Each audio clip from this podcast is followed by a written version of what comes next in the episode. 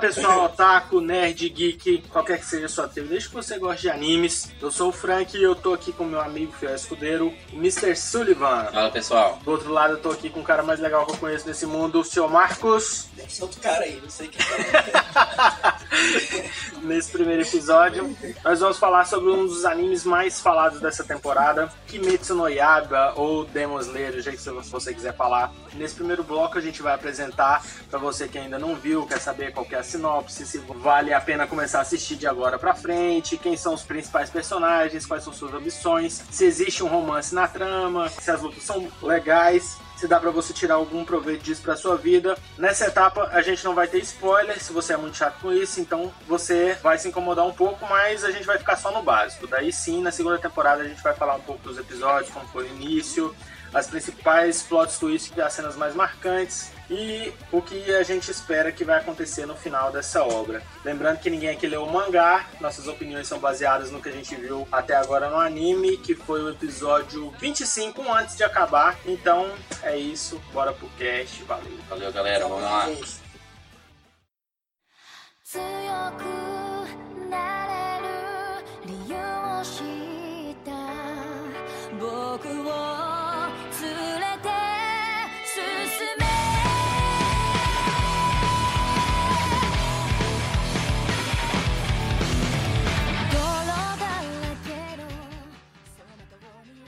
começando agora do Kimetsu no Yaiba, Dani, fala pra gente aí qual que é a sinopse desse anime. De forma bem resumida, consiste na história de Tanjiro Kamado, um jovem que teve a família toda destruída por Onis, que são demônios, é, e aí tem como único sobrevivente a sua irmã. A história aí tá em volta dele procurar uma cura pra, pra esse tipo de doença que ela adquiriu, que tem transformado ela em demônio, apesar dela ter lutado contra os efeitos colaterais desse, dessa transformação. Vamos lá. É, vamos situar aqui o pessoal que ainda não assistiu. Esse Oni, se fosse, se a gente for falar hoje no que dentro do que a gente já conhece, ele é meio um vampiro, meio um zumbi, de certa forma, certo? Porque ele não pode sair na luz do sol como se fosse um vampiro, mas ele não tem controle das próprias ações, talvez como se fosse um zumbi. Tá, tá, ele, tá dentro? Ele lembra muito os, o vampiro lá de Helsing. Quem viu Helsing vai, vai lembrar um pouquinho disso. Ele é um vampiro que, depois de transformado, tem características únicas. Cada vampiro tem uma característica única, apesar desse anime é, nominar eles como Onis, que são demônios. Eles são bem baseados nessa. Eu acredito que tem uma referência muito forte nesse primeiro anime aí do Hellsing. Quem vai lembrar aí do Alucard, dessas primeiras. desses primeiros demônios nessa linha, que são vampiros aí com habilidades a mais do que os vampiros que a gente conhece dos livros tradicionais. Ainda assim, com todas as suas limitações. São fracos contra o sol, tem as suas limitações de habilidade com características específicas para cada um desses personagens. O bacana é a questão da geração, né? Ele fala muito da questão da geração, do, do nível, né? Ser inferior ou superior, que vai condizer com, com o nível de força de cada Oni, né? Que É, isso aí vem dos animes mais clássicos aí desse, desse tipo de anime, né? Tem inclusive aí Primórdio, Dragon Ball, onde você tem o mais de 8 mil de poder e aí por aí vai. Por favor, diga logo qual é o poder de luta do Kakaroto. Ah, é de mais de 8 mil! Mais de 8 mil? Isso deve ser um engano. Esse aparelho deve estar quebrado. É, é uma característica desse tipo de, de anime ter esse nível de habilidade medida por números ou por características que dão, são quantitativas, né? Nesse caso aí, ele se refere aos demônios em os 12 maiores e os 12 menores. E é o que a gente conhece por enquanto. É uma, uma, coisa que a gente percebe é que ele não se importa de ser clichê, né?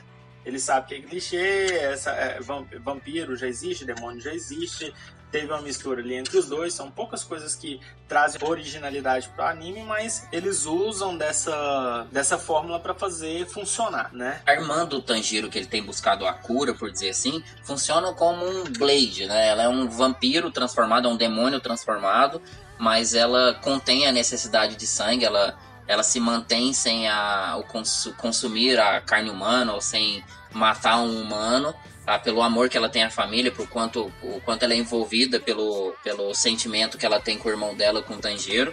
Então a gente tem duas tramas principais aí, que é o próprio Tanjiro buscando a cura pra irmã e a luta dela também quanto a, a conseguir manter essa sanidade, essa força de vontade de se manter de certa forma humana ainda, mesmo perante esse cenário. Isso, e lembrando que isso não é nenhum spoiler, está no primeiro episódio, tá, na- tá meio que na sinopse do anime, é, só se você for muito chato mesmo pra se incomodar com isso. E a gente até antecipou aqui um pouco da segunda parte do cast, que seria com relação aos personagens. Se a gente for falar aqui agora dos personagens concentrando no núcleo principal, a gente tem o Tanjiro, o Marcos pode falar dele aí. Sim, o Tanjiro é o personagem diferenciado quando você avalia pela força de vontade dele. Ele, ele já demonstra que tem uma, uma aptidão por viver nas montanhas e tudo mais. É um preparo físico diferenciado. E isso já aparece no primeiro episódio também. Não é nem spoiler pra ninguém, não. Isso vai se desenrolar no decorrer do anime. Vai ser muito importante pro desenvolvimento do personagem. Interessante que bem no, no, no primeiro episódio mesmo, o Tanjiro já mostra, mesmo pra população que tá lá, nem, nem, nem tanto pra gente, mas pra população que ele vai lá numa cidade buscar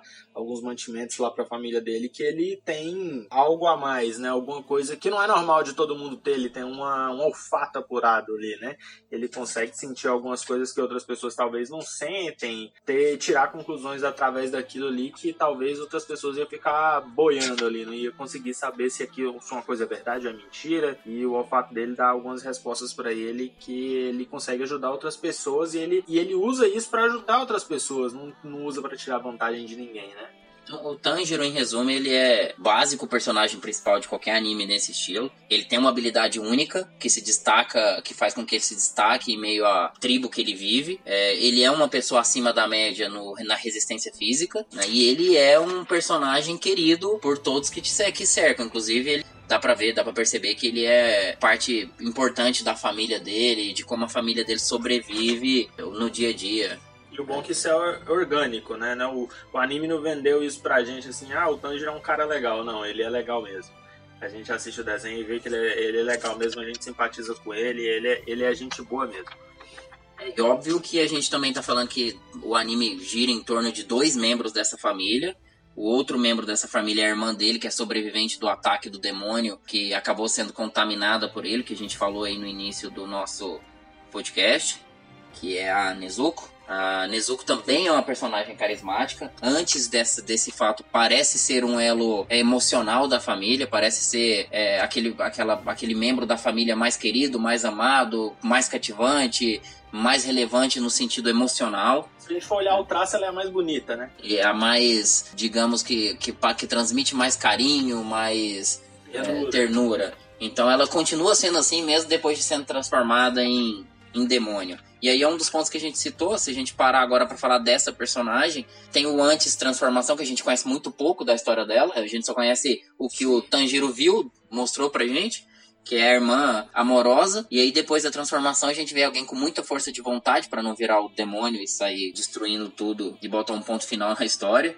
É, e a gente vê que é uma personagem carismática, que ama muito a família, que com uma força de vontade imensa, e sem falar que o próprio anime traz características muito positivas no sentido de, de ser a kawaii, de ser a bonitinha do desenho, encantar todo mundo que conhece ela mesmo na forma de demônio. Que é o que acontece com os outros personagens, né? Posso dizer por mim que a, a minha mulher ela não assiste muito anime, ela não tem, não é tão otaku assim, e ela gosta muito da Nezuko.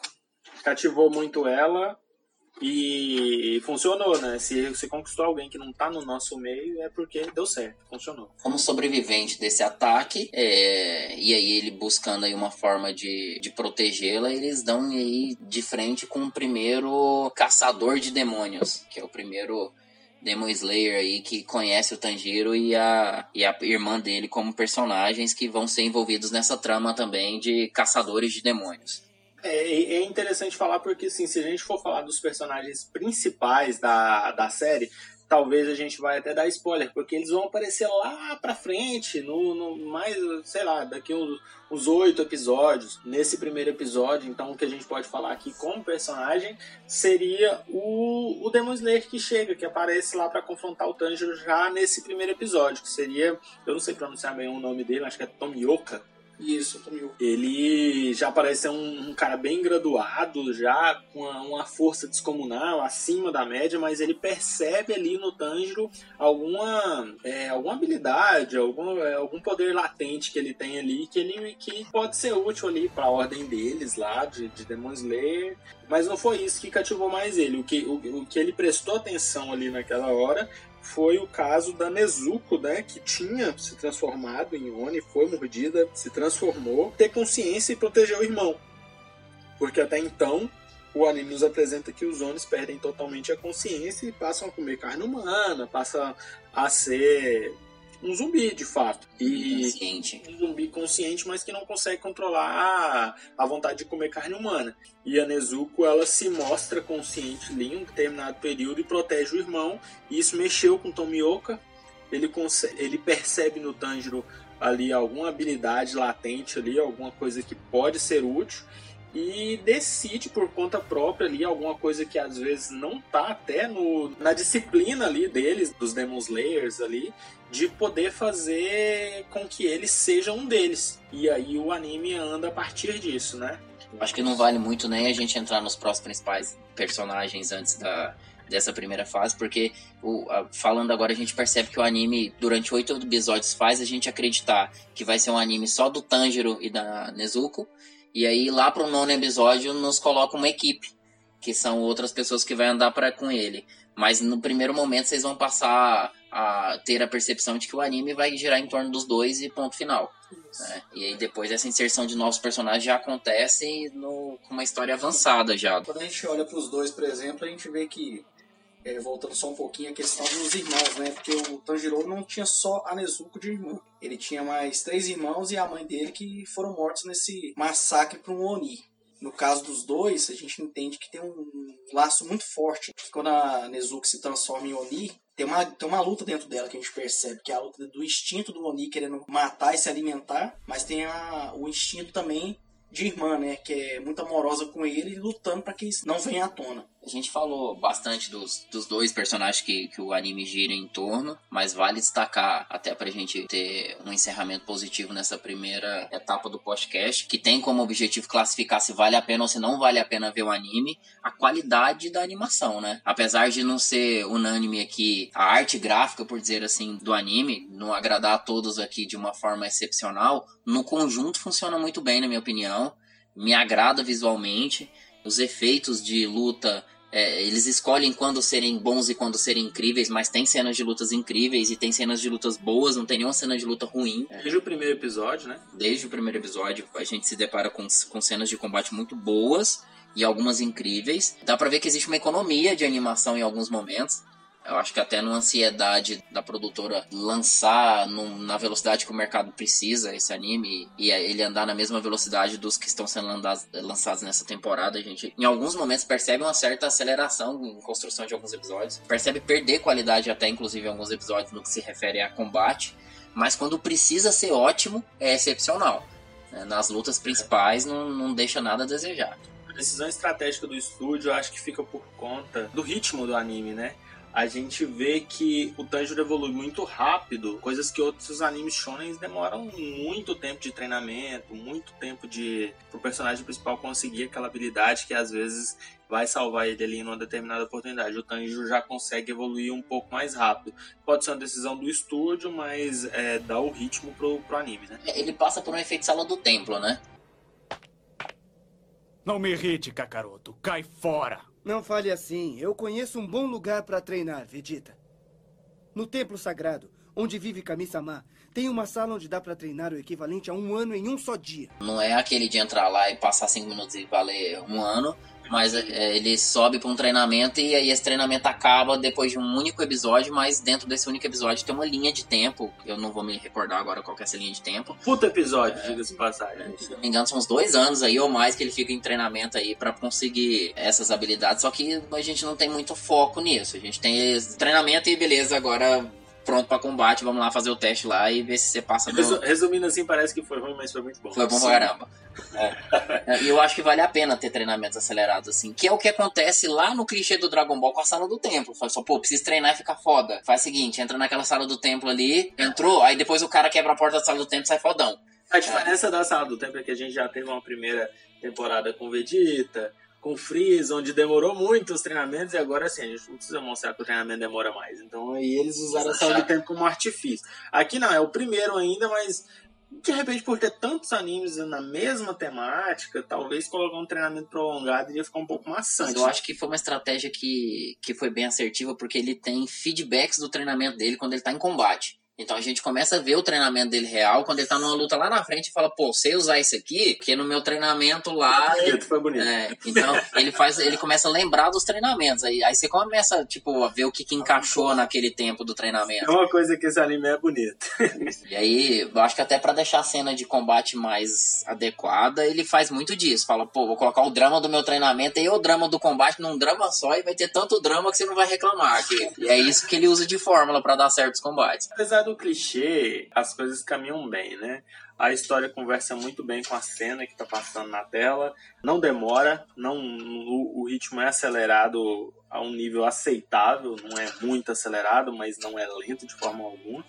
E a gente percebe a evolução dos personagens de maneira orgânica, não parece alguma coisa muito forçada. Então, é muito eficiente essa parte, né? Bom, a gente não vai evoluir muito aqui nos personagens, porque senão acaba realmente dando muito spoiler. Dado esse cenário, o que, que a gente contou até aqui pra vocês, o que, que a gente pode dizer? Vale a pena assistir Demon Slayer? Vale a Com pena. certeza. Dentre os animes da temporada, é um dos que eu mais, mais gosto. É, a gente tem mais, bons né? animes, talvez o que eu mais goste. Tem muitos animes bons essa temporada. Todo... A gente tem Dr. Stone aí.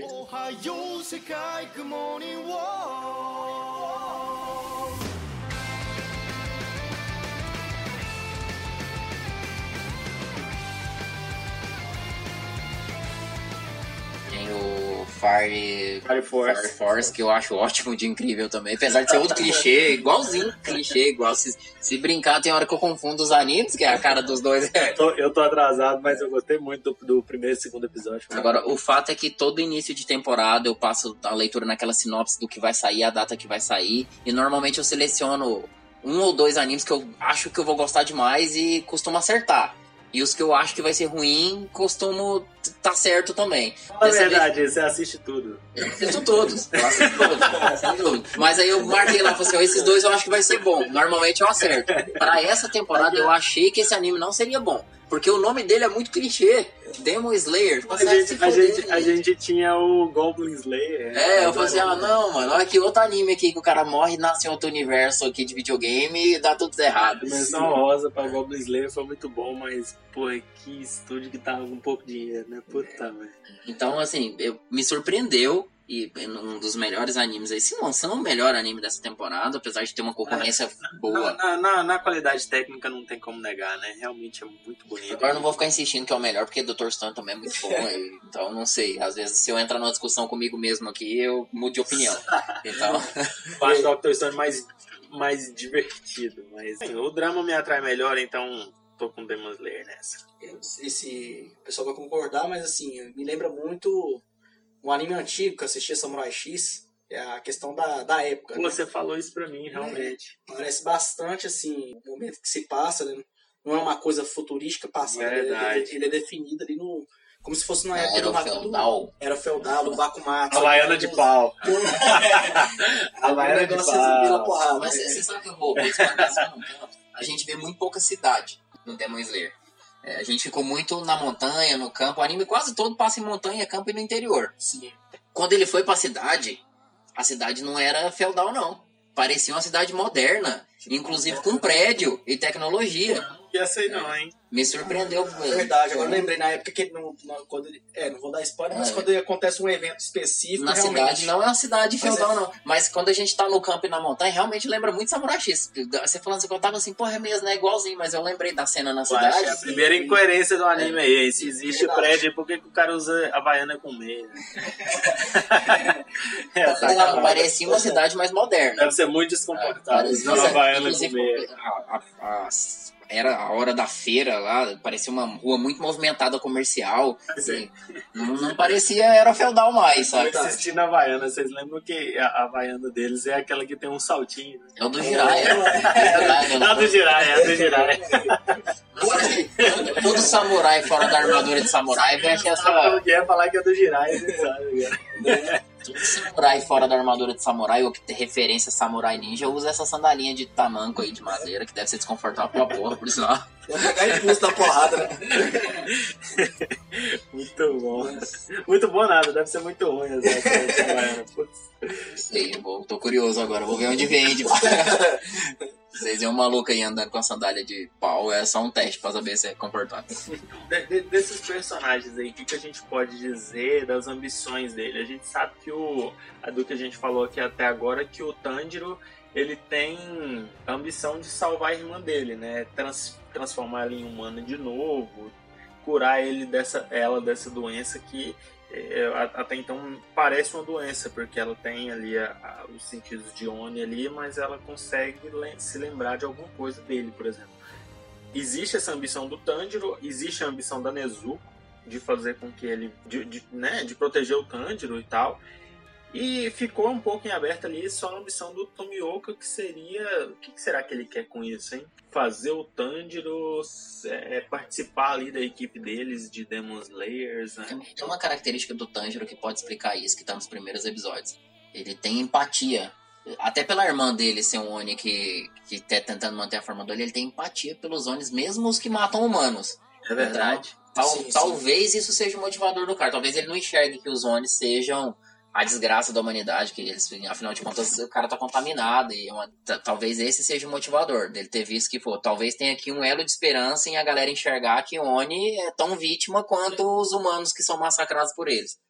É verdade, isso a gente vê em vários episódios e o Tanjiro é um cara muito legal, né? Não tem jeito da gente não simpatizar com ele, é um É. personagem muito gente boa. Ele mata o cara e chora junto com ele. Literalmente. Fala, Pô, velho, que Meio triste. que dá uma redenção pra aquele, pra aquele Oni ali, né? Porque de uma forma norm- geral que você for ver no anime, os Onis são mortos e ponto final, né? Pela maioria, né?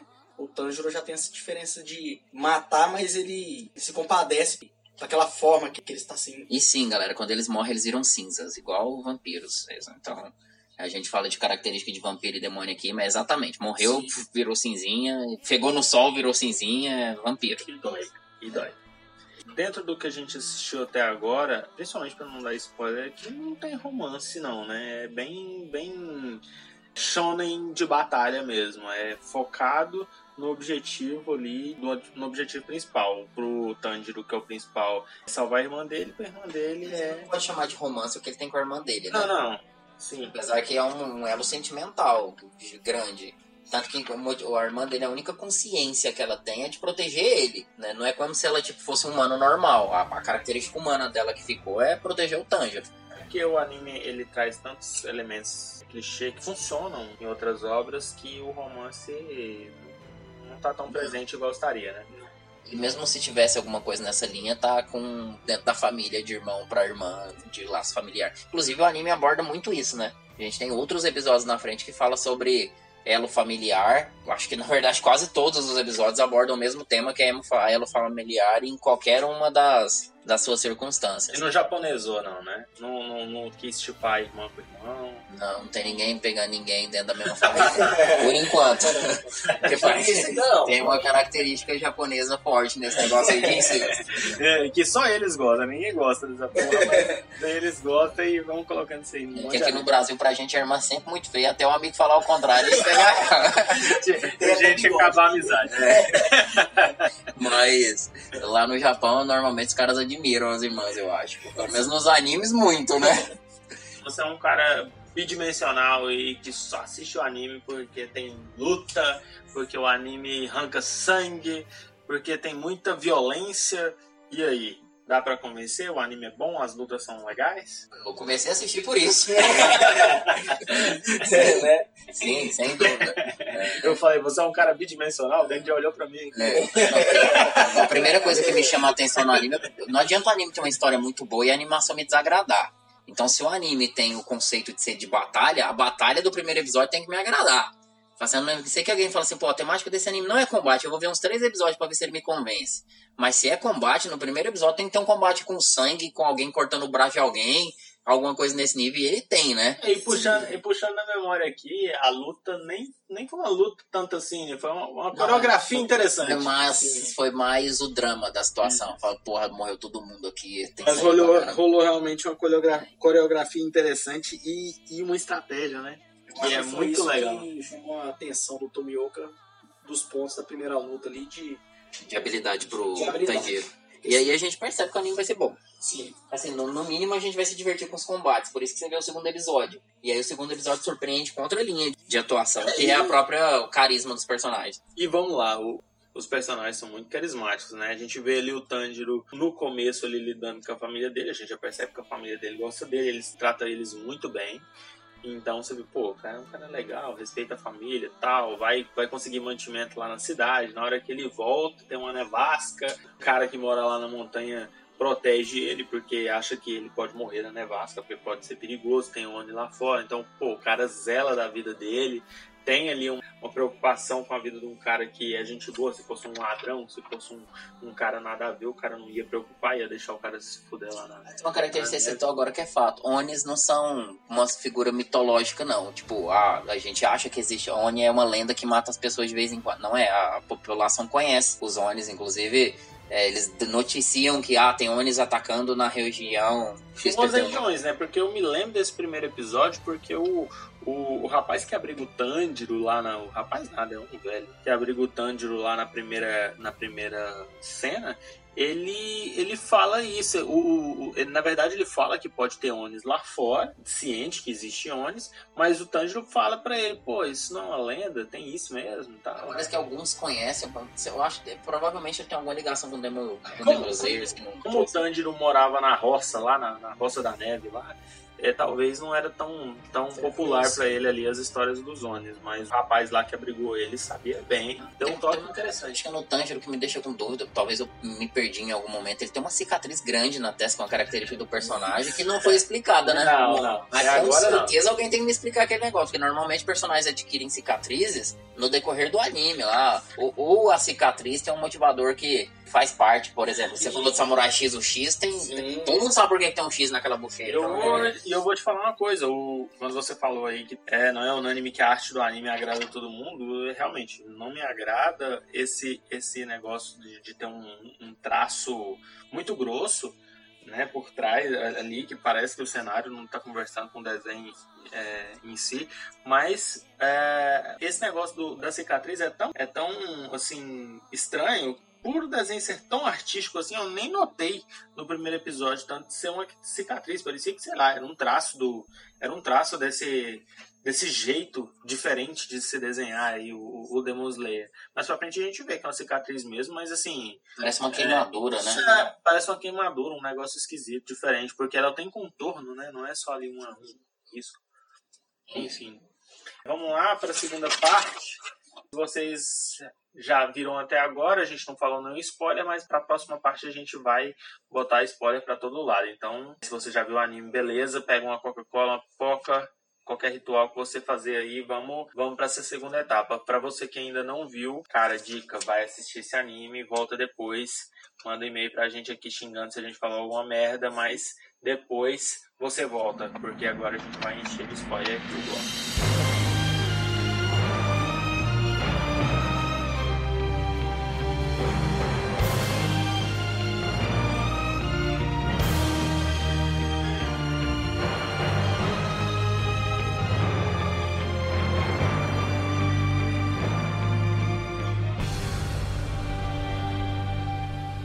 Pessoal, agora que a gente já falou da sinopse, já apresentou o anime pra vocês, espero que vocês tenham despertado interesse, porque o anime é excelente. A gente vai falar um pouco dos melhores episódios que a gente teve até aqui, as melhores cenas. Ah, individualmente aqui, cada, cada pessoa que tá aqui no cast gostou mais ou marcou ali de alguma forma, tá? A gente vai começar com os episódios. E aí, Mr. Sullivan, tirando o episódio 19, por favor, qual foi o melhor episódio pra você? Tenho dificuldade de saber qual episódio, o número do episódio, mas se refere à primeira vez que ele dá de. que ele reencontra o demônio que matou a família. Na verdade, ele, ele sente que foi esse demônio que matou a família Muito dele. bom, muito bom. Tem uma correlação que me deixou curioso o fato do porquê que o demônio Mor foi lá na família dele, não, no meio do nada.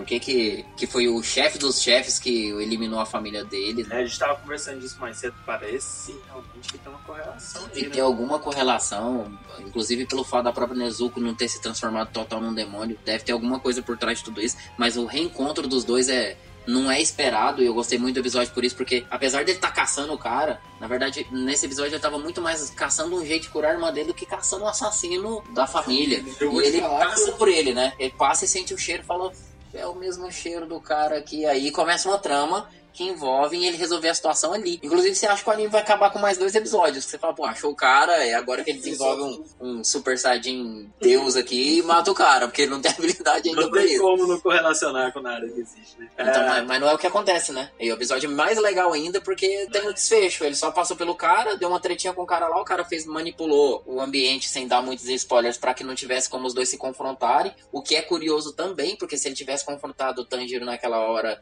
ele tinha aniquilado o personagem e ele escolheu não aniquilar o personagem, deixou os capangas, apesar que parece que ser clichê também, parece ser a estratégia idiota de todo vilão. Vou mandar meu capanga fraquinho, porque eu não quero sujar minhas mãos, mas o que acontece é que ele deixou o Tanjiro fluir. A, a desculpa dele ali pra ele não ir é porque ele meio que, entre aspas, estava com a família dele. É uma família humana. Que é um. Cara, até agora. mas, mas ele engana a família, né? Dá pra ver que, que é um, um falso elo, mas ele tem uma família humana, com esposa e filha. Vamos falar do visual desse personagem, do vilão, Michael aparentemente o vilão principal da série. Não, é o Michael Jackson. Faltou de Xbox, eu vi o Michael Jackson de, cartolinho e tudo lá.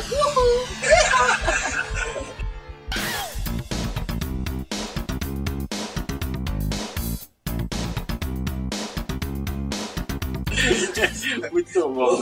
acho, que, acho que ele tinha um sapatinho lustroso. Tinha. Com- Não sei se eu tô puxando errado aqui na memória aqui, mas era o Michael Jackson, ele, cara. Ele, ele mesmo, não tem jeito não. Pode fugir, não.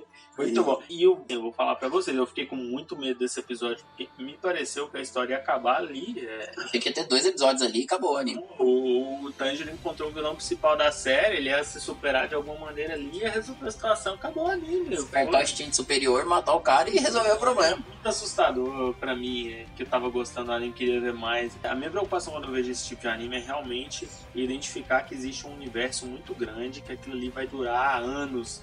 E, e, e, e, por exemplo, quando a gente assiste Naruto lá, o, o, o começo da série, a gente vê que existe a Vila da Folha, existe a Vila do Vento, existe um monte de, de situações ali, você percebe, pô, isso aqui é um negócio muito grande, tá começando só.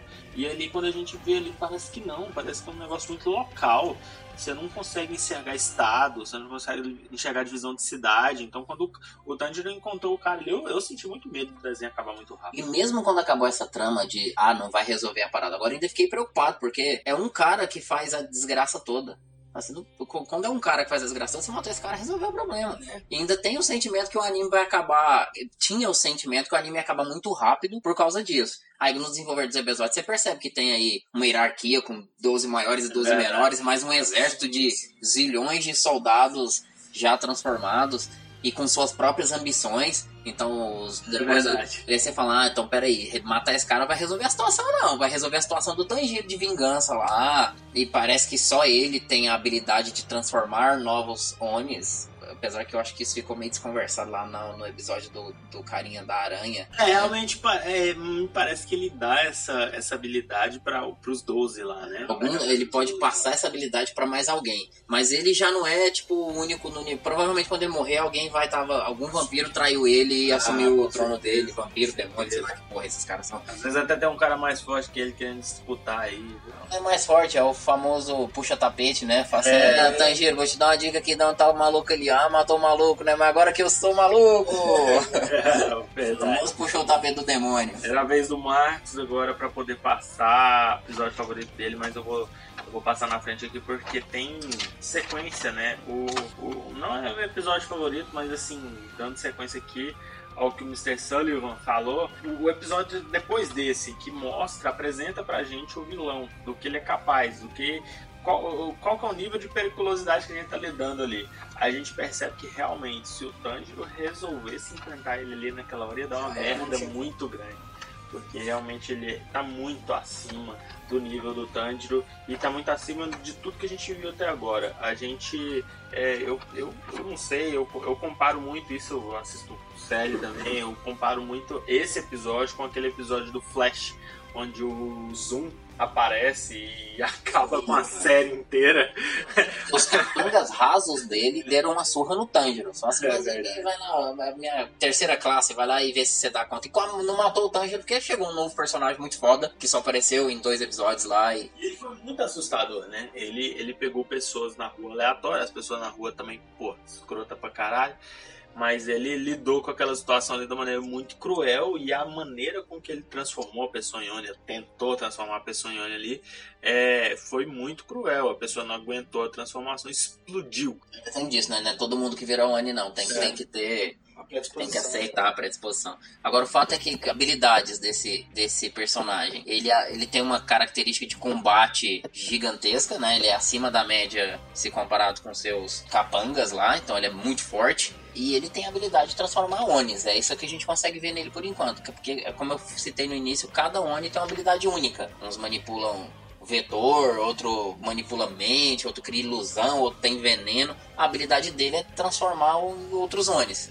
Que não é uma habilidade muito útil pra combate, convenhamos, né? Você não sabe do que ele é capaz em combate ainda, né? A combate ele só me parece caracteristicamente muito forte. Tipo, sai da. O meu murro mata todo mundo e não exige nenhuma habilidade. né? Parece, parece. Parece ser isso. A gente tem ali os vilões, que se a gente for falar, eles têm habilidades muito específicas, né? Não é uma coisa assim muito clichê, não. Os vilões realmente são, são esquisitos.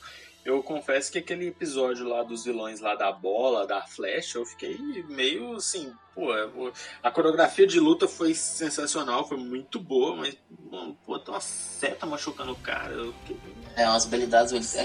O o que me lembra isso? Tem uma nostalgia, tem uma coisa muito legal em CV X-Men, por exemplo, porque toda vez que vai aparecer um mutante novo, ah, não é só X-Men, né? A gente tem o Boku no Hero pra trazer pro universo de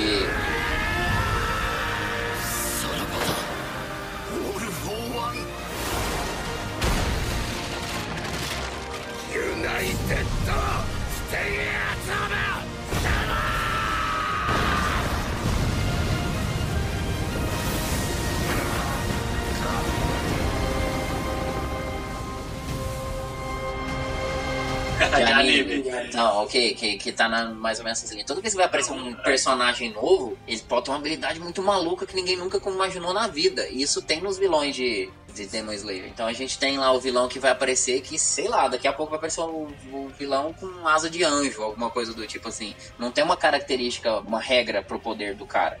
Que é o cara que controla vetor, que é uma habilidade que tem um monte de anime, controle de vetor. Não é uma novidade do Demon Slayer. Inclusive a gente pode citar Mas o jeito que foi apresentado realmente era uma seta, né? Mas a gente tem outros animes que é uma seta igualzinho. Vou puxar. Como é que é o nome do anime lá que. Soul Eater.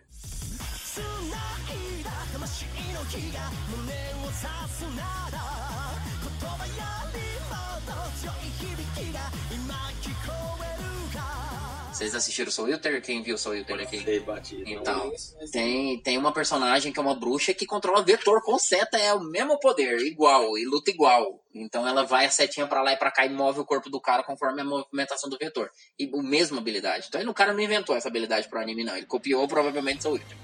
A questão do vetor também pode ser uma questão de telepática, né? Às vezes a gente não vê o vetor em si, mas em outros animes tem a questão telepática, né? Mas ne- nesse anime específico é igual, inclusive aparece a seta igual. né? Então não, não tem. Não foi uma invenção do cara. Ou, quer dizer, eu não sei a cronologia de que anime, que mangá veio primeiro, mas o anime que veio primeiro foi o Soul Eater, que inclusive é muito bom também. Sei saber, porque eu realmente não entendi, eu fiquei sem entender, ou talvez eu, sei lá, meu intelecto não tá pronto pra poder ver uma seta batendo em alguém. Na- verdade, seta é a simbologia de aonde ela quer mover o vetor da pessoa. Mas ela é visível. Na verdade, ela é visível só depois que ele coloca a paradinha na testa lá. Quem vê é só. Que aí ele tem que colocar, fazer uma macumbinha lá, sei lá como é que é a macumbinha do selinho na testa pra ele começar a ver o vetor. O que me convenceu nessa cena foi como o Tanjiro lidou com essa situação, que realmente foi sensacional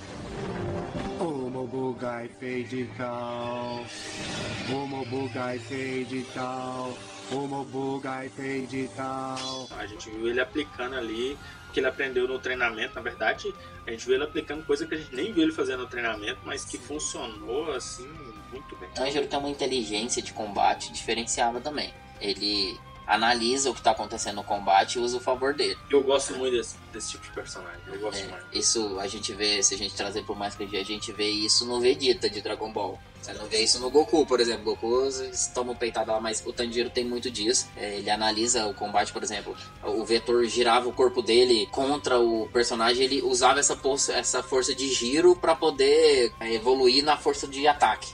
Naruto né? também, se você pegar o próprio Naruto, aquela luta clássica contra o Neji, você vê uma estratégia impensável que ele utiliza pra poder derrotar ele. Até parecida com as que Tanjiro, o Tanjiro usa muito isso. Inclusive naquele combate lá contra o molequinho das teias de aranha lá, ele usa o impulso do cara trazer ele pra perto dele, é, este, bem estilo Scorpion de Mortal Kombat. Come on! Ele usa, ele, ele usa esse impulso pra poder acelerar a força de, de ataque do cara. Então ele é cheio de usabilidade. Ele estudou Aikido. o cara saca do Aikido, é essa parada. É.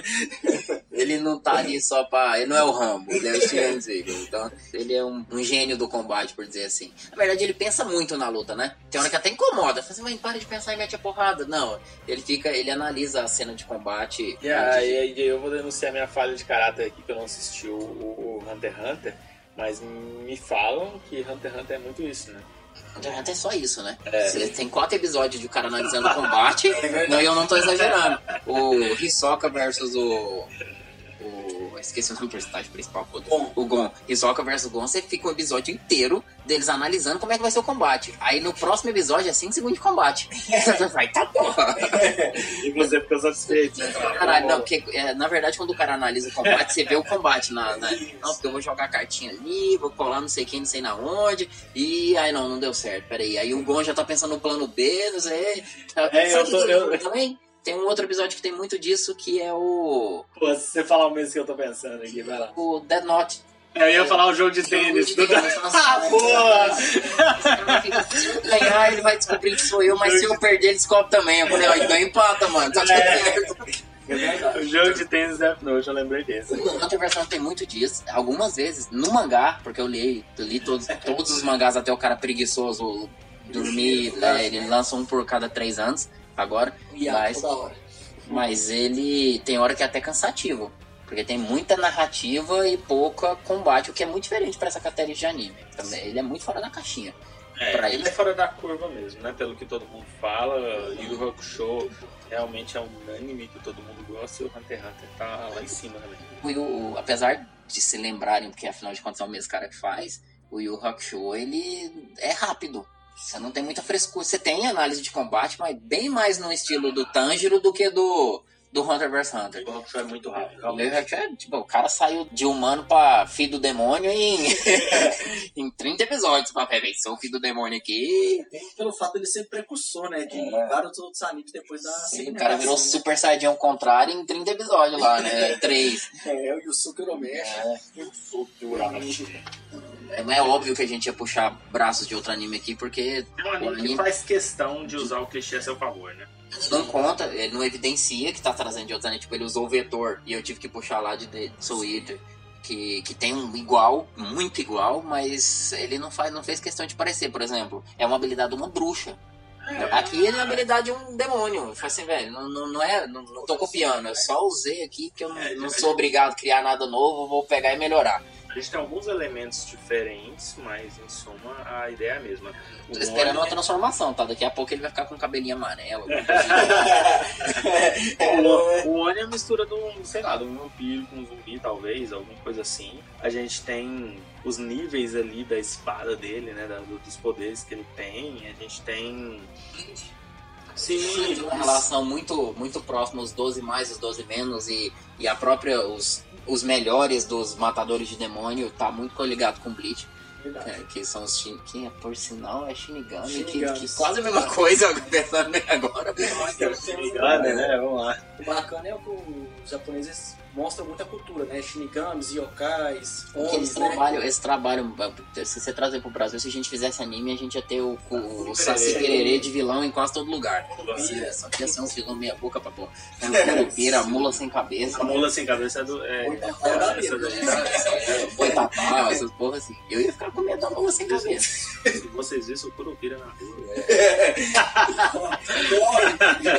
Não, Agora tem um anime que tem um Curupira como vilão. Não, não. Não, não foda-se, é questão, mas tem, eles puxam as cartas. tem- É, não, esse- Inclusive, uma das coisas mais emocionantes que acontece na minha vida é quando eu tô vendo anime e do nada aparece uma conotação brasileira, tipo Wolf's Rain.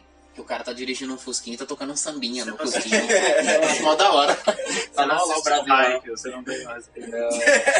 Olha lá, mó da hora lá o sambinha no, no Brasil lá, o Você assistiu o Anohana esses dias, É, né? então. Tá. Mas não tem Brasil lá, não.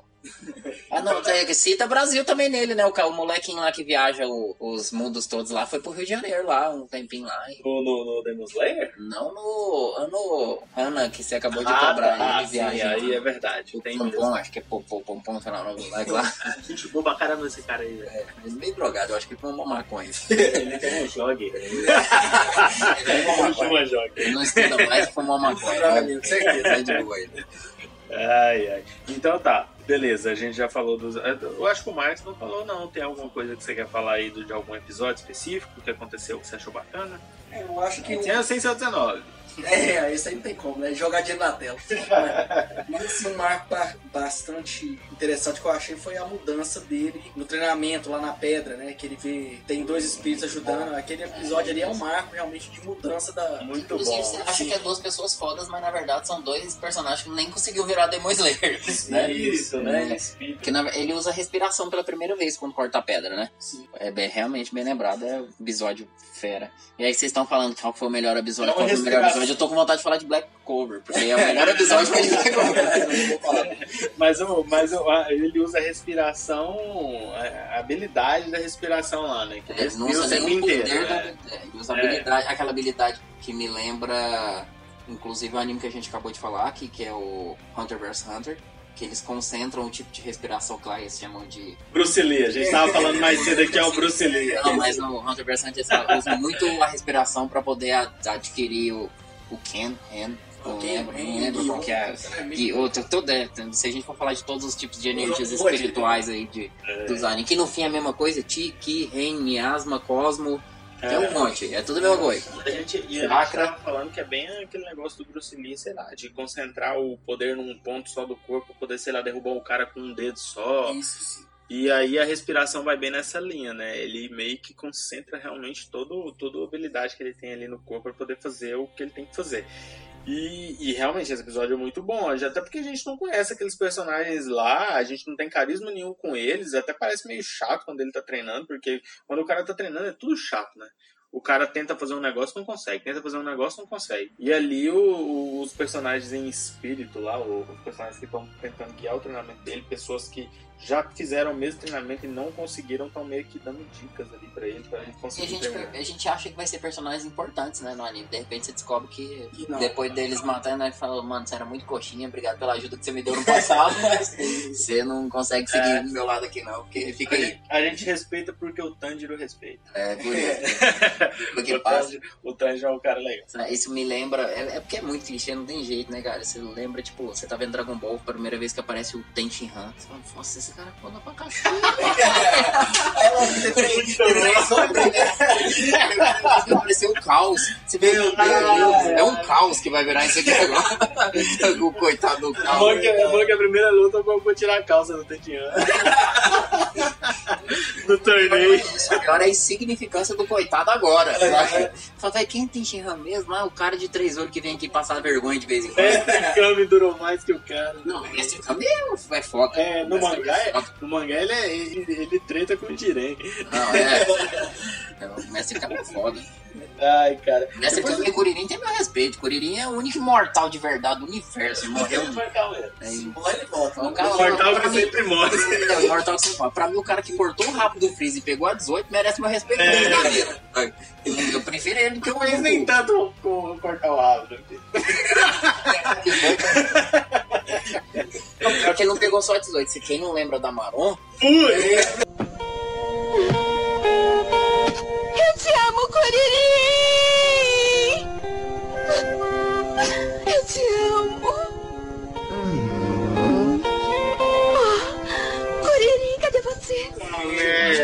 Preferi a Marona. Eu também, é. Tirou as palavras aí da minha boca. Mas tudo bem. A Marona é paniquete do dragão. É vagabundinha, né? Eu acho, sei lá, tipo, uma assim de bem. Temos a abrangência. Agora o Corinthians é uma lenda, rapaz. É, realmente. Bigodão lá, hein? Não se Também, né? O que, que podia dar errado? Se ele morresse, o Goku revivia as férias do dragão e ressuscitava o moleque.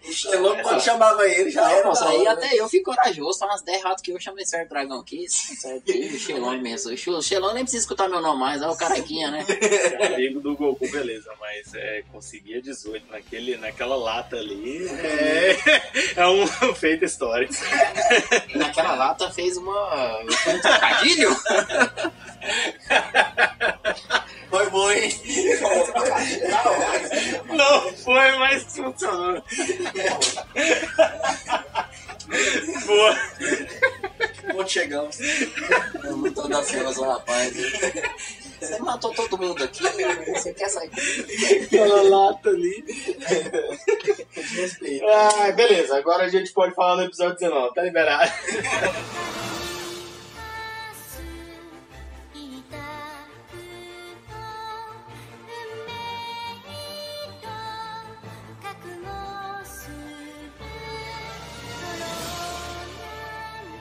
Isso a gente pode falar do episódio 19. A gente tinha ali um atrás que o, realmente a situação tava desesperadora. A gente viu alguns episódios até ali que realmente tinham algum nível de perigo, mas nenhum igual o episódio 19, né? O episódio 18 já deixou ali. Esqueci o nome do rapa, do, do cara da, da, da cabeça de javali ali agora. O Inosuke. O Inosuke, já deixou o Inosuke ali na treta com Eu gosto desse personagem pra caralho. É, e, e- e ele ficou numa fria, porque o Tanjiro tava tretando com um cara lá que ele ficou pra lutar e o Tanjiro não conseguiu, o cara jogou ele longe. Aparentemente o Inosuke tava numa treta pior do que o Tanjiro, mas o Tanjiro realmente tava com. Ali sim ele percebeu que ele tava com um dos 12. E já meio ferrado, porque. Os menores, né? Não era. Agora o cara é muito azarado tomar uma martelada e cair do lado do 12, né? Mas se foder também. mano. É isso aí. A, a- a gente tava esperando pô, o episódio do Inosuke. Aí aconteceu o episódio do Tanjiro. Porra. Inclusive, alguém foi lá e salvou o Inosuke e não fez nada, né?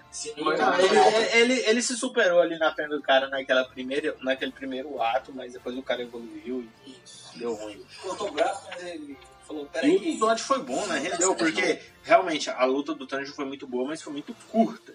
E, e o episódio rendeu com um, um pedação da luta ali do Inosuke com esse primeiro Oni ali, que deu. que conseguiu ali. O Inosuke conseguiu controlar a luta ali, cortando o cara às custas de esforço, porque até agora o que a gente sabe do Inosuke é isso, ele é esforço. Ele não tem técnica, ele não tem inteligência nenhuma. E no final, quando o esforço não foi suficiente, o, o, o Tomioka chegou. Mas a- o grande o ápice ali do episódio foi a luta do Tanjiro com o rapaz da aranha lá, que eu esqueci o nome dele agora. Não. Não vou lembrar de jeito Vilão da nenhum. aranha. É o vilão da aranha. E Muito carismático, por sinal. Adoro vilão carismático e ele é um vilão carismático. Ele é um, um vilão que, que tem ali um, um Motivador. um motivador, mas, mas ao mesmo tempo. Egoísta. É, mas metade do mundo é egoísta, né? Então, eu- eu- eu- não, não é que a gente precisa de um motivador. Eu gosto de vilão vilão também, foda-se. Tipo, Freeza. Eu sou vilão e pronto, acabou. Mas ele tem um motivador, ele é vilão vilão mesmo. É tipo, o cara matou. Pode falar do episódio, né? A gente tá aberto pra spoiler. O cara matou os pais porque o pai não concordava com a etnia de matar gente. Que é né? Mas, era um motivador. Ele, né? e- O pai dele é escroto com ele. É, A gente sabe que ele tem um motivador, mas não era o suficiente pra ele ser mal. Mas, ok, ele tinha um motivador. E, e ele ficou muito foda, né? Depois disso tudo, ele acabou se tornando um dos 12 ali. Ele tem o poder de, de controlar outras pessoas. Ele queria fazer uma família pra si. mas vale reforçar como que os Onis ficam fortes. Eles ficam fortes consumindo humanos. né? Então, o que torna um Oni forte é a quantidade de humanos que ele consome. Inclusive, tem um tipo especial de humano, que eu não vou lembrar o nome que eles falam agora, que é o que eles procuram mais, porque um humano nessa característica vale 100 humanos em outra característica. E, e e ele não mostra essa saga dele pegando tantos humanos assim, mas ele provavelmente fez isso tentando achar a família ideal, né? E ele começou com os pais, os primeiros humanos que ele consumiu. Na verdade, não, né? Ele consumiu uns dois lá e o pai dele descobriu e tentou matar e ele consumiu os pais também. É, a saga de consumir humanos começou aí. Já era um rapazinho diferenciado. E ele tinha o cabelo preto, né? Como, como humano, sim. Na verdade, ele era um humano moribundo, quase morrendo. Verdade, E verdade. ele tinha uma doença e os pais deles eram extremamente amorosos com ele. Aí um, o filho da puta do Drácula, do Michael Jackson, Helsing, chega lá e oferece pra ele, fala assim, "Ó, eu tenho como te fazer ficar fodão aqui de novo, que você quer... Claro que eu quero, quem não queria, né? Pô, posso comprar dessa porra aí. Se bem Michael Jackson mesmo, você só tem que, você só tem que ir ali pra trás daquela mantinha Nick Mas no fim tinha um preço a se pagar que era se ter se tornado um Oni e ele acabou no decorrer disso matando os próprios pais. Uma menção honrosa que a gente pode fazer aqui ao episódio anterior foi o Tanjiro é, matando ali a, a mãe, né? Que seria a mãe dele na família que ele criou ali, de uma maneira muito é, complacente ali, né? Ele teve pena dela na hora de matar. Ele viu que ela ficou com medo, ele viu que ela se entregou e ele tirou a força da espada, matou, matou ela de uma forma bem suave ali. Ela nem sentiu que estava morrendo, ela se sentiu agradecida e o Tanjiro evitou de pisar nela, fez todo aquele ritual dele. né? Ele vai falar assim, porra, eu te matei aqui, mas entendi sua dor. É isso que eu ia falar. Ele, a questão dele compadecer e dele ter a empatia, né? O- Esse anime traz uma coisa que existe em todo anime também, de, dessa característica, que é se entender pelo punho, né? Os caras, ah, deixa eu trocar a porrada com ele ali que eu vou entender o sentimento do cara. Dragon Ball tem muito disso. Todos os animes de pancada entendem o sentimento do outro na base da porrada. Nele ele também tem isso. Durante o combate ele entende quando o cara tem um motivador, como não tem um motivador, pelo jeito que o cara luta, pelo decorrer da- das atitudes que o cara toma em combate. E aí eles acabam se lendo e mesmo sem o cara ter contado a história de vida dele pra ele, ele percebeu que o cara forçava a família e sentia falta de uma família e que o motivador de combate dele era um motivador de uma necessidade sentimental. Tipo, pô, não tô, eu não sou cruelzão da porra. O meu, minha crueldade tá pautada pelo fato de eu ter essa necessidade de ter minha família suprida. E isso acontece durante o combate, mas já aconteceu em todas as lutas de Oni que ele teve. Aquela luta lá que o cara controla a gravidade da sala lá que ele tá é muito interessante. E ele também percebe o sentimento do cara. Ele evita pisar ali no, no- nos papéis ali que o cara escrevia, escreve, alguma coisa assim. Era poema que ele escreveu, era música. Na lembro. verdade, você pode observar que todo Oni. Aquele que- vilão era ruim, mas, o, mas a, a maneira com Motivador que de o- merda, né? é, a maneira com que o Tanjiro lidou com a situação de novo resolveu de uma maneira interessante. É, porque ele. Você pode ver que nesse episódio, na verdade, em todos que acontecem dos Onis transformados, mostra o motivo. Depois que mostra o motivo, o Tanjiro ele, ele não entende o motivo, mas ele se compadece por aquilo. Ele sente É. em combate, que é alguma coisa que não é só maldade. É, né? a empatia que o, que o É a empatia. E isso mesmo. Agora, o, o fato é que, que a gente tem que concordar que vilão só funciona de dois jeitos. Não adianta criar outro. Ou o cara é mal pra caralho, sem motivador nenhum, e vilão assim é bom pra cacete. Freeza, por É. exemplo. Eu sou mal, melhor eu sou vilão mal, eu que vou é ficar mal. Eu quero ser mal. Eu sou mal. Por que, que você é mal? Porque eu sou mal. Eu decidi ser mal. Porque assim, Isso dá um vilão foda, porque não tem motivador. Ou quando o cara tem um motivador sentimental, que você questiona se ele não tá certo mesmo. Tipo o Darth Vader.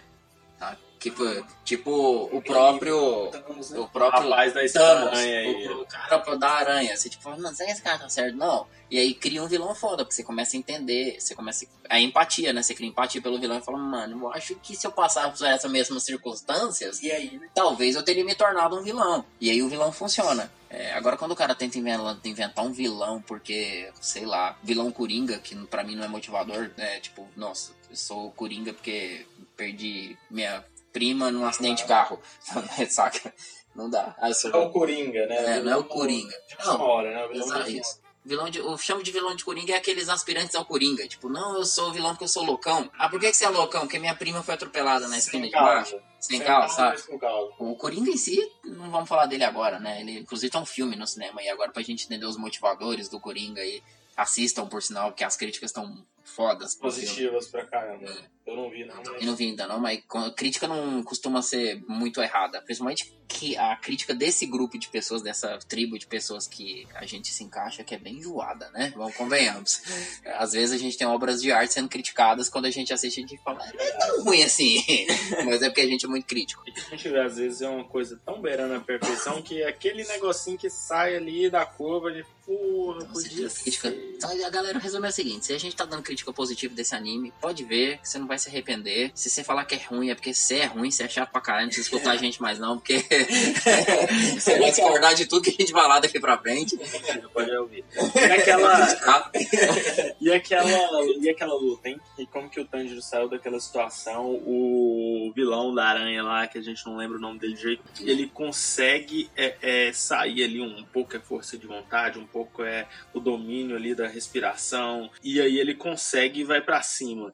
Vamos lá, comenta aí sobre esse pedaço. parte que ele lembra do pai. Exatamente. Esse daí é o marco, né? O pai dele é um mistério, né? O pai dele era um moribundo. Ele conhece o pai dele, a figura que ele lembra do pai dele é um moribundo, mas que tinha uma, um ritual. E só é, nessa parte que o pai dele apareceu né, até tinha um agora. ritual de dançar no gelo, mesmo com o pulmão doente, como ele mencionou, ele tinha um ritual de fazer uma dança tradicional japonesa, bem bonodori, bem danças dos bastãozinhos no gelo. E ele pergunta pra mãe dele como que ele lembra dessa fase, como que o pai dele consegue não ter os pulmões congelados lá. E aí a mãe dele fala que aquele movimento aquece o coração. E aí, por algum motivo, ele sente que ele tem que fazer aquele mesmo. é, absorver aquela mesma energia daquela, daquela situação. E isso acaba despertando pra ele uma nova habilidade de respiração lá, que é a de fogo número um, né? E a única maneira que ele consegue quebrar ali as teias, né? Isso. Que tava Sim. cercando ele, porque até então ele tava sendo cortado em todas. A gente tava até com medo de perder algum membro ali.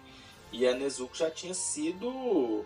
É, é já, já, já tava fora de combate, a gente não tava mais contando com ela. Vamos lá, ainda não acabou. Porque quando ele consegue atacar e vai até o pescoço do, do Oni, a força dele ainda não é suficiente pra partir o, e decepar a cabeça dele. Ainda existe a ajuda da Nezuko Sim. no, em lançar o sanguezinho dela lá, que é. Ela tem o mesmo ali, o me, a mesma situação do Tanjiro de lembrar de alguma coisa do passado ali. Na verdade, ela, ela tem ali é uma lembrança da mãe dela, falando que ela não pode abandonar o irmão, né? Que dá força pra ela reagir ali mesmo naquela situação difícil que ela tava. E aí ela consegue, desperta ali alguma força que ela tinha, que a gente não sabia até aquele momento do anime ali, que ela consegue explodir o sangue dela, né? O Isso é uma habilidade nova pra ela, né? o sangue dela já tava coberto em toda a teia do cara lá, então o Tanjiro tava acertando o pescoço ali do vilão. Apesar disso tudo, o vilão tinha o pescoço muito duro, ele não ia conseguir cortar sozinho, mas estava todo revestido de, de, de teia, né? Que o cara tinha cercado pelo,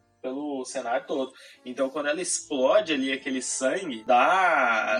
É o impulso que faltava ali pro Tanjiro fazer o corte que ele precisava fazer. E vamos e comemos. Que cena, hein, pessoal? Foi muito bonito. E o bacana é que assim, ele sempre usa a respiração e os golpes de água. Nesse momento ele usa um elemento diferente, faz É, total diferença. Totalmente diferente. Lembra cena do pai. Ah, O pai dele é um mistério que a gente comentou no início. Pra mim, o pai dele é um Demon Slayer muito bem sucedido. Possivelmente deve ser o motivador de algo da, do, da, desse vilão ser o único, ou se esse vilão ser tão preocupado com os Demon Slayers. Mas estava numa fase de cuidar da família lá e isso deve vir em algum momento. Ele não é um personagem aleatório.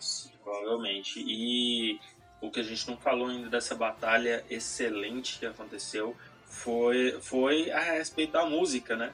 É, o anime abriu mão da trilha tradicional que ela coloca na hora, da, na, na hora das batalhas ali, que também é muito boa, não é ruim, mas ele, optou por uma música cantada, né? Colocou uma música diferente ali na música, abaixou um pouco o nível do anime, colocou a música mais intimista, porque rolou um flashback ali, foi um momento mais realmente de fazer a gente simpatizar, ou, ou- colocar o, passado do Tanjiro plausível pra gente, porque já que a gente não tinha visto nada até ali, tinha que ser alguma coisa que traz, trouxesse a gente ali pro mesmo o sentimento que o Tanjiro estava, né?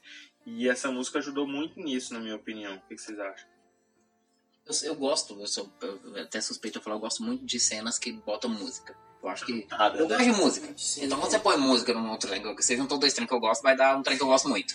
né? E quando ela tem sincronia, que é o que eles acertaram bem nesse, nessa cena, funciona bem. Ela, ela desacelera e acelera no mesmo tom que o combate precisa parar pra lembrar do passado e depois acelerar pra poder dar o desfecho final. Você, É. cara, fez isso, não tem erro. É.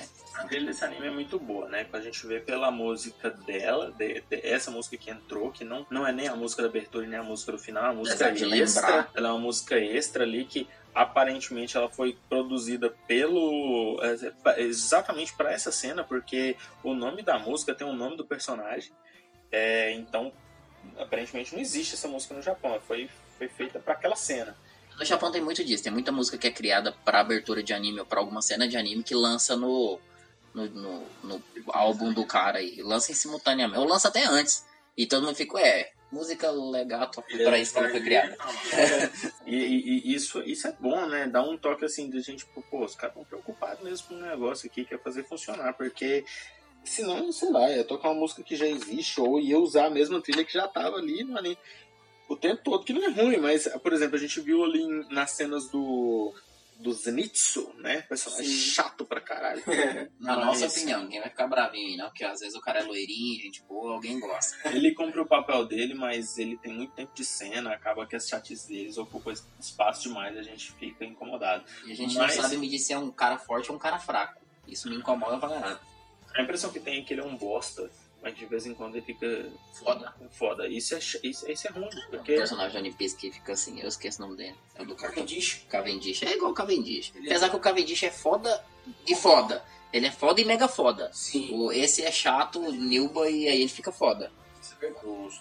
E às vezes quando ele fica foda fica muito bom, mas quando É. ele não fica foda. Mas é, mas é, eu, eu nem vou dizer que ele fica muito bom, porque quando ele fica foda é um segundo.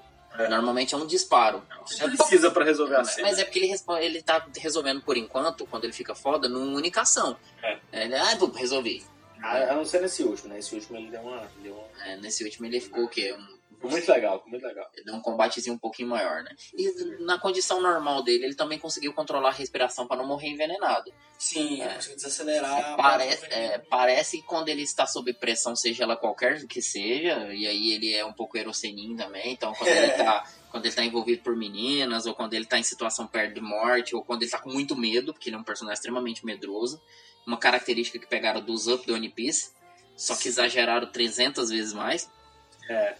É, E porque o- uma, e uma coisa bacana, assim, que do Zenitsu, só pegando o gancho, é a questão do avô dele, né? O avô dele tem uma chave fundamental na.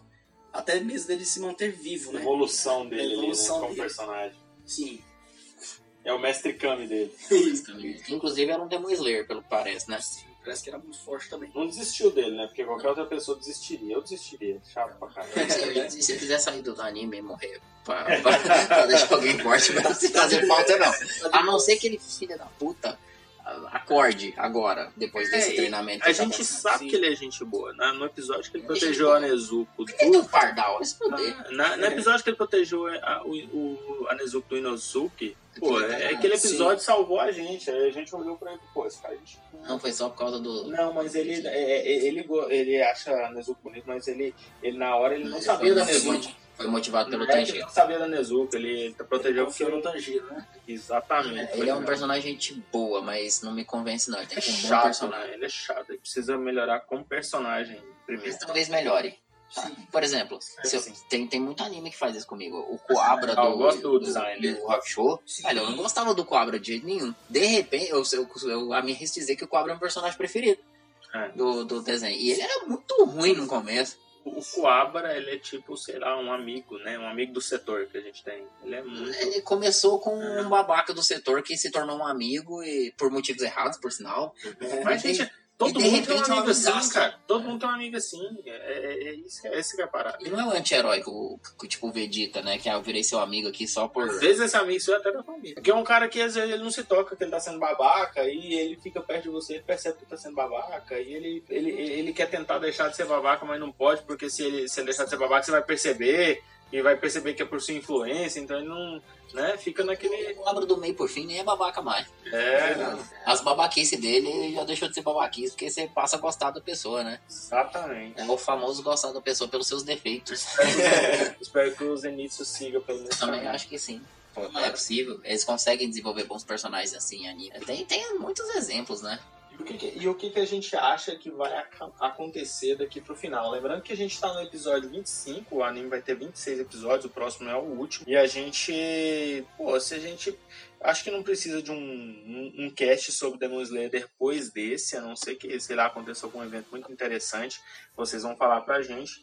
Mas já dá pra gente fechar aqui as nossas opiniões sobre Demon Slayer, falta só um episódio. Que, que a gente. Como que a gente pensa que vai acabar esse anime? O que, que tem mais pra acontecer? Cara, primeiro que eu acho que é um mid-season. Ele não vai acabar. Não vai dar. Não é um desfecho é, como acontece com muitos animes, mesmo que a gente não tenha uma nova temporada de anime, ele não desfecho final, ele deixa gancho pra mangá, pelo menos. Pô, eu vi até no YouTube aí uns youtubers falando que parece ser um milionário aí que tá querendo bancar a próxima temporada. Então, Eu, eu acho que não vai ser um desfecho final, vai ser um desfecho. Aguarde próximas confirmações, tá? Mas o, o que vai acontecer é ele peitar alguém extremamente forte e mostrar que tá ali pra fazer diferença no time de Demon Slayer. Tá? Faz sentido por- pelo que a gente viu no último episódio que ele já dominou ali a, a respiração full time, né? O tempo inteiro ele já conseguiu fazer. E a gente pode ver até. É, a gente pode ver também pelo episódio do. Pegando o gancho do 19 aí, que é o episódio que a gente tava falando. Quando o Tomioka mata o, o Oni de, de nível inferior, vamos dizer, né? Dos 12 inferiores, a gente vê uma diferença de poder muito grotesca, né? Praticamente o cara não teve chance contra o golpe do Tomioka, né? Não teve defesa. Então a gente entende que. Os 12 menores não é não é público pros Hashimas. Não são vários, né? Não são. Os 12 menores é público pros novatos. né? A gente já percebeu isso. Agora, os 12 maiores, até eles têm medo de enfrentar. Dá pra ver e falar assim, pô, você matou um dos 12 maiores aí, mas você perdeu alguma perna aí. Eles mesmos sabem que pra enfrentar os 12 maiores aí não é fácil. Inclusive, o cara fala assim, ah, ela, o cara tá saindo pra enfrentar o do foguinho lá, né? Eu esqueci o nome dos personagens. Tá saindo pra enfrentar os 12 maiores lá, a menina fala assim, eu tô ficando tranquilo, porque- só porque eu sei que é você. Que você vai conseguir. Mas mesmo assim, dá pra ver que não tem tanta confiança na voz dela, não. Não viu o mangá, meu palpite é que ele vai morrer. Pode ser. Porque o Tanjiro precisa dele pra saber sobre o passado dele. E porque tem a ver com o negócio do fogo lá e tal. E, e aí, pra ficar um enigma maior, eu acho que ele morre sem o Tanjiro saber. Então, peitar os 12 não é fácil. Inclusive, eles, eles ah, têm a ambição de peitar o Michael Jackson lá, o, o Moore, mas eles têm uma ambição que eles sabem que não estão prontos pra enfrentar. A ideia da, da é eles falam assim, cara, provavelmente tem que juntar nós 12 aqui pra sobreviver um. Ou pra sobreviver, ou pra não sobreviver ninguém, mas não dar conta. Vocês perceberam alguma coisa do seu Miyagi deles lá? O cara que treina todo mundo lá? O da cicatriz na cara? Pra mim, para mim, ele é um personagem sem habilidade de combate. Ele é, ele tem alguma, alguma habilidade diferente de tipo, é, isso já vi em outros animes. Ele meio que pode ser um lê coração ou alguma coisa nesse tipo. Ele não deve ter habilidade de combate. Meu palpite é que ele é irmão do cara. Pode ser. né? Ele pode ser, mas ele, ele pode ser o irmão do cara. E aí, uma, tipo, talvez ele tá influenciando até o Tanjiro ir atrás da cura, com o objetivo de curar o próprio irmão. tá? No- na esperança que pode, pode ser que tinha acabado e agora renasceu de porra. Não vou parar. Pra quem vê Black Clover, É. eu acho que tem um. Ah, Peguei uma referência aqui que eu vou te falar. Esses animes é assim. cara. Ninguém vai inventar, ah, ninguém vai reinventar o que tá bom. Vai, vai. Nem precisa, Nem né? precisa. Nem precisa. Esses animes vão seguir todas essas linhas e. E eu não sei se vocês perceberam, assim, na minha cabeça é, é isso. Mas a voz desse mestre, seu Miyagi deles lá, o mestre de todos, ele me parece muito a voz. eh, Todo mundo fala sobre a voz dele ser calma, acalmar todo mundo e tal, né? Não sei se vocês pararam, mas pra mim é a voz do pai do Naruto. Ah, não observei, não. Você Cara, eu tinha. Eu, eu escutando, falei, pô, eu escutei essa voz, eu falei, pra mim é a voz do pai do Naruto. E vocês não lembram disso? Quando o pai do Naruto chegava na cena, parecia que tudo tava tão calmo, assim, tudo. Porque tem, tem voz que é característica, né? Tipo, o cara que dubla o, o Kuririn, o cara que dubla. É. Tem, tem voz que. O cara que é o mesmo que dubla o F, que é o mesmo que dubla metade dos personagens do mundo. O cara que dubla o Zorro também dubla personagem pra caramba. O cara que dubla o Ruffy, a pessoa que dubla o Ruffy, tudo em si japonês. Aí é muito característico. O Freeza. Cara, é impressionante. Só que o dublador é muito bom. O dublador do Freeza, se você não observar muito, você não percebe que é o Freeza. A não ser que ele dê uma risada. Mas o dublador do Freeza tá em quase todos os animes. Esse, Verdade. esse Freeza ali, da puta. Só que ele é um dublador bom o suficiente pra não ser o Freeza. É, não é todo dublador que tem essa habilidade, né? Eu, ser eu- quando ele cara, ri, que assim, ele entrega é o Freeza. O pessoal falou tanto no, no desenho mesmo, de que no anime, que a voz é muito calma, que acalma todo mundo, que eu fiquei assim, pô, quem que é essa voz? Quem que é essa voz? E eu lembrei do, do, do pai do Naruto, que acontecia a mesma coisa. Quando ele entrava, realmente ficava leve no anime, né? Toda vez que o pai do Naruto entrava em cena, ficava leve a situação. É, foi como, sei lá, não sei nem se é, não sei nem se é verdade, mas eu, eu notei isso na hora. E, porra, acho que a gente falou tudo que tinha que falar. Se você não se interessou por esse anime até agora, pelo amor de Deus, não tem que mais o que faz você se interessar, porque realmente é muito bom. Não tem o que. Não, não deixa pra trás em nada em relação aos outros animes shonen, nem da temporada, nem que sabe que existe aí, né? Então, acho que é um dos melhores animes que a gente tem do gênero aí até agora, apesar de não ter acabado ainda.